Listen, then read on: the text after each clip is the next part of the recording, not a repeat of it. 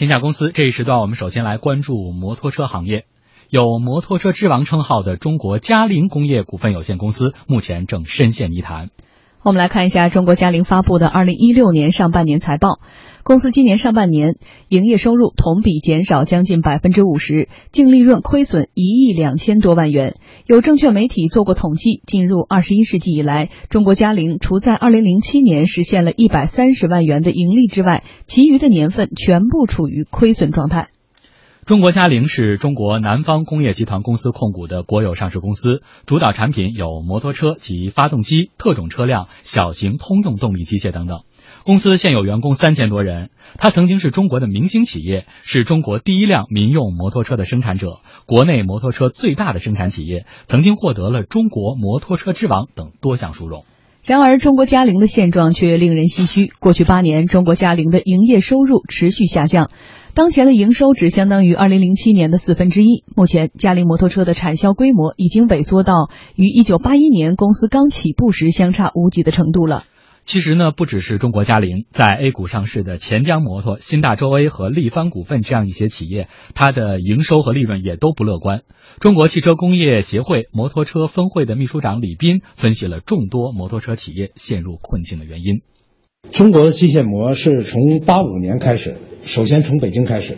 那么现在慢慢的蔓延到全国，呃，几乎所有的大城市，目前大概有将近二百个城市限摩。其实任何一种交通工具都会有带来一个交通安全的问题，在大家的心目当中，可能认为摩托车不安全，摩托车的排放比较大。宗申摩托车创始人左松申认为，应该放宽禁摩政策。城市交通体系啊，它应该是一个一个立体的。比如说，你在这个米兰啊，意大利的米兰，他们解决城市拥堵的问题就是用摩托车解决的。因为米兰也是一个塞车很严重的一个城市，意大利政府就是鼓励大家去买摩托车，然后补贴五百欧元一台车，说这样的话，那个米兰的交通就逐步的缓解。说在欧洲也好，在美国也好，在日本也好，这些大城市里面呢，他都倡导一种叫一人一日的一种交通方式。因为你汽车要坐几个人嘛？那摩托车也可以坐一个人或坐两个人。说这种交通方式是效率最高、最经济啊，而且消耗资源最少的。左宗申还表示说，由于缺乏市场支撑，行业技术发展严重滞后，整个中国的摩托车行业的利润全部加起来，还不如美国哈雷摩托车一家。但是如果回顾它的历史的话，嘉陵的历史可以追溯到一百四十年前，在一八七五年的时候，清政府是在洋务运动当中创办的江南制造总局，在上海龙华镇创办了龙华制造分局，它主要从事的是一些军工产品的生产。而在抗日战争期间呢，这家军工企业一路搬迁，从上海到河南，再到湖南，最后是迁入了重庆的嘉陵江畔。解放之后，嘉陵依然保持着军工企业的色彩，生产这种猎枪子弹这样一些产品。之后，经过了军民融合这样一个政策的大背景下，我们看到了今天嘉陵摩托的。这样一种业绩的表现，所以张毅觉得我们应该怎么来看他这一路的变迁？因为现在有人说，你看很多城市限制摩托车上路，因为它不安全、污染大，而摩托车行业又认为摩托车有助于缓解城市的交通，建议放宽。这个中间的平衡度，我们怎么来看？你看最近正在上映的那个《谍影重重》啊，那个里面就是有那个有一个有一个镜头追逐的，对对对，摩托追逐戏。那个戏的话，我觉得在中国的大中城市你是看不到的。嗯，就是这个摩托车它这个个排放量到底是这个比小汽车更优还是更差？这个其实是一一一直很争论的一个事情。那么有人是挺摩派，就是觉得这个摩托车它这个排量小啊，它的污染其实更小的。但是也有很多分析呢，很多科学的研究证明说，这个摩托车它确实排放量比这个比这个小汽车，比甚至比大货车要严重很多。嗯，我最近刚看了一个剑桥大学的一个非常权威的一个测评报告，他们的结论是什么呢？让我们大跌眼镜。他的结论是什么呢？摩托车它的这种污染的程度远高于我们想象的，比货车的这个污染程度要高一千倍以上。啊，以前的时候我们看看到很多这种数据，大概就是污染的话，可能就是比货车呀、啊黄标车啊，可能会到两到八倍。但其实剑桥大学的结论是，这个它大概是千倍以上。嗯，即使是一个摩托，它停在哪儿啊，发动机开发发动着，那种声音它排出这种尾气的话，也会造成非常严重的一种污染。嗯这个结论的话，我觉得应该说还是有一定的可信性的啊，毕竟是剑桥大学的一些比较资深的一些气象和物理方面、化学方面的一些专家。嗯，那么我们知道，北京也好，核心城市也好，这二百多个城市都在呃限制这个摩托车这种发展。这种限制呢，应该说是有一定道理的，就是安全性的问题，特别是污染环境的这种问题，这两个因素的话，我觉得是两个紧箍咒。嗯，因为在老百姓当中，原来经常流传着一句话嘛，说这个摩托车是，呃，有一个是铁包肉，有一个是肉包铁，应该摩托车是这个肉。我们西北人流传一句话，从小我就听到，而且到现在还在说，就是嗯。要想死得快，就买一脚踹，就是都会这么说，就嗯。都会觉得非常非常的危险。嗯这个确实是绕不开的问题。我本人还被摩托车撞过，所以我对摩托车就就就是一直心有余悸的。呃，就肯定，但是呢，我们看在理性的角度而言的话，就是摩托车进行这种发展的话，应该说是一种人努力天不帮忙的一种状态。嗯就是这些生产企业呢，确实很用心的去生产啊，但是呢，确实是这样一种状况，就是二百多个城市禁摩，所以说摩托车这种它始终是一种，呃，它不是一个主流产品啊嗯，不是一个被主流城市所接受的这样一种主流产品，所以嘉陵它的业绩下滑的话，一点儿也不意外啊，是一个非常正常的一个事儿。这种转型的话，摩托车企业这种转型的话，其实从十五年前就开始了啊，两千年的时候就开始了。嗯那个时候我印象特别深，当时在二零零二年的时候，当时在北京参加那个发布会，是嘉陵开的发布会，它不是开新品的发布会，什么发布会呢？嘉陵红酒上市了。啊，当时这个总经理的说什么呢？非常的信誓旦旦，说我们未来要成为中国红酒业的前十强，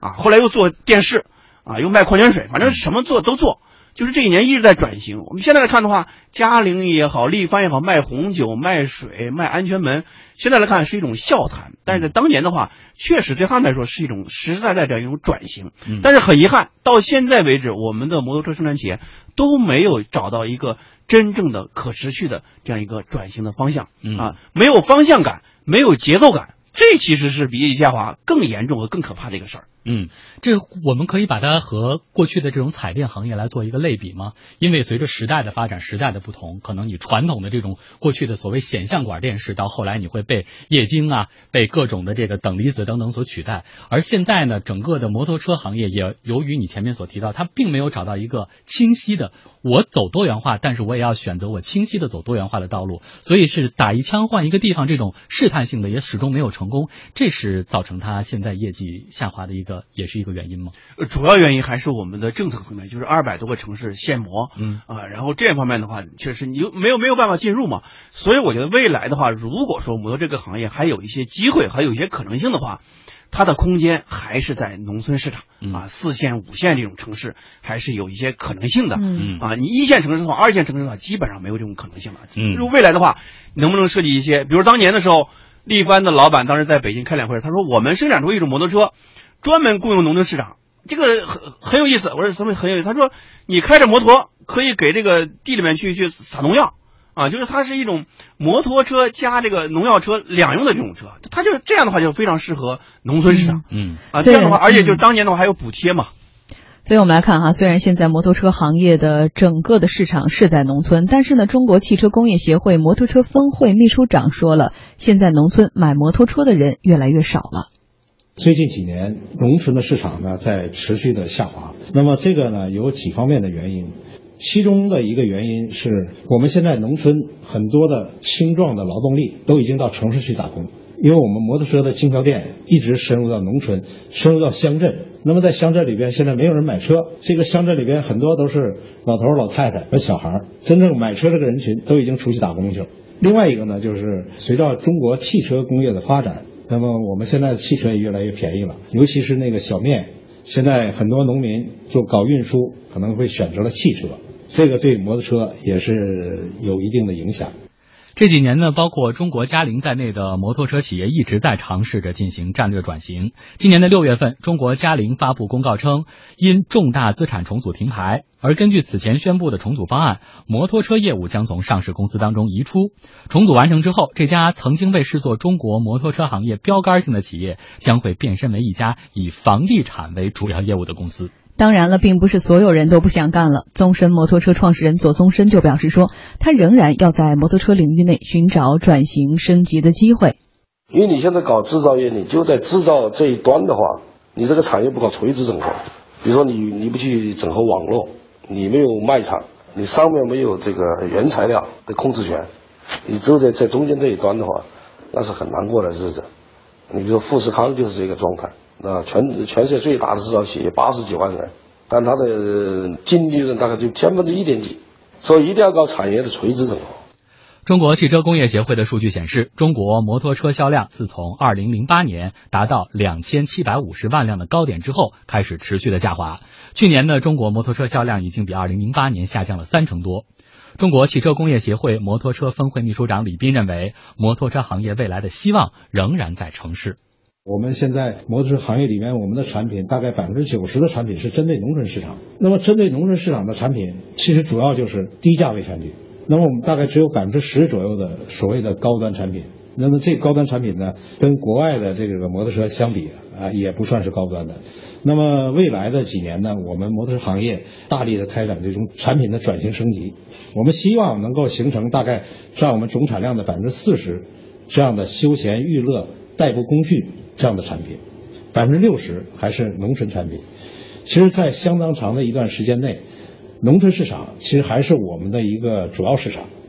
但是呢，城市市场是我们今后发展的一个方向。嗯，我想和张毅探讨一个问题哈，就是有些的产品可能随着时代的变迁，它必然的会淘汰出主流的或者是大众的市场。不知道你同不同意？就是到今天为止，摩托车不论是因为政策的原因，还是它自身的一些原因，它已经不是一个主流的代步工具或交通工具了。这个一定要承认。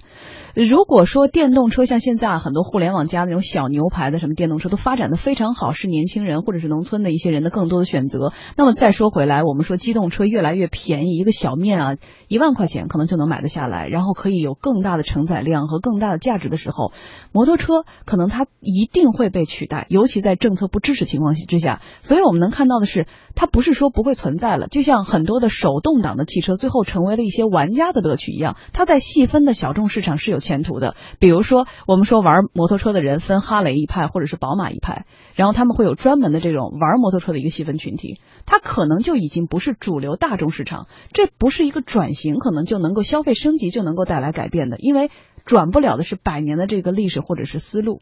对我们现在摩托这个行业面临一个最大的问题，就是说，呃，海外市场走不出去，对，国内市场走不下去，呃，因为在二零零二年的时候，那个时候，当时我们的主力市场在哪儿？在东南亚。呃，以越南为主的东南亚这种市场，啊，当时一度啊市场占有率达到百分之七十，啊，当时我们做了很多这种报道，但是很快一夜之间啊兵败如山倒，为什么呢？就是被日本的日本的这种摩托企业打得一败涂地。为什么呢？就是一方面是日本的企业它的品质好，质量好，我们的什么呢？我们就打价格战，你便宜我比你更便宜啊。这个一开始越南人还很欢迎，在最后用完之后，这个真是一脚踹，它这个质量啊、性能啊，确实比日本的要差很多。所以在很快的时间里面，就是中国的企业几乎摩托车企业就在越南市场、在东南亚市场几乎是全面的溃败啊。当时像力帆呀、宗申啊、龙鑫啊，在越南市场都建了自己的生产线啊。当时把国外市场一个非常大的一种发展的宏图，但是很快在二零零三年之后，基本上全都退回来了。嗯。退回来之后，我们知道，在国内市场的话，也有很多刺激这种政策。在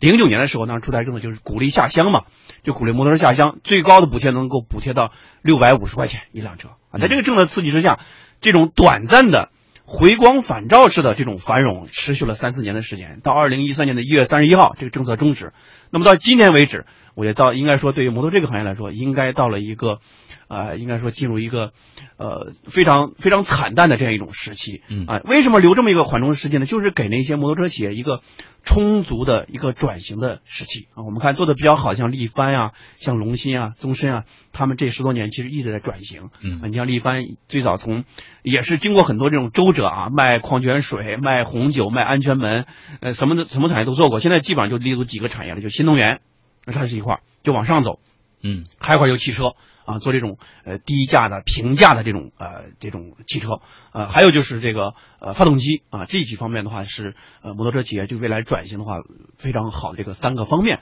那这个方面呢，我觉得就是摩托车这种行业的话，未来这种发展的空间的话，一定是越来越窄的这样一种趋势。嗯啊，它已经确实不是一个主流的产品了。小众化的市场呃，越来越小众。嗯那么未来的话，可能就是一些像王章刚才说，就是一些玩家啊，可能比较高端这种摩托，可能十多万、二十几十万这种摩托，嗯高端摩托，它可能非常做一种小众这样一种体验会存在。嗯可能我觉得再过五六年的话，我们再讨论摩托这个话题的话，就是一种比较稀缺的一种产品了啊，嗯就是只是说一种非常非常窄众的这样一种产品的这种存在了。所以说我们的。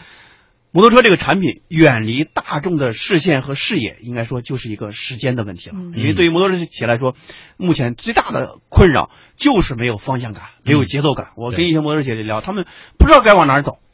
国家的产业政策不明确，嗯啊，二十百个城市一直在限，也不可能把这个缺口打开。那么未来要转型这种方向的话，非常明确，就是你要往上游去走。嗯啊，但是摩托这个产业，摩托这个行业要不要继续存在，怎么去做，嗯确实是一个非常大的一个难题。我们看到，我做节目之前，我登录了这个重庆摩邦嘛，你看这个力帆啊、龙鑫啊、宗申三个企业的官网，看到他们关于摩托车业务板块的介绍，非常的简单，嗯非常的简单，基本上这几年的资料几乎就是几乎没有，很少资料，就说明什么呢？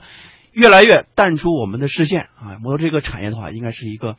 呃，说的严重一点，就是越来越行将消失的这么一个产业了。嗯，所以大家得思考一下，在这种小众细分市场当中，这种小众的需求是不是能够满足企业接下来的这种生存发展的需要？而另一方面，即使你看到可能哈雷它取得的业绩要比我们整个的中国摩托车行业加起来的利润还高，但是我们以现有的这种模式、能力和水平，是不是能够生产到这样一个级别的这种产品，满足这种小众细分市场它的需求？这又是我们接下来需要思考的一些问题。好，接下来我们进入今天的公司发布会。公司发布会。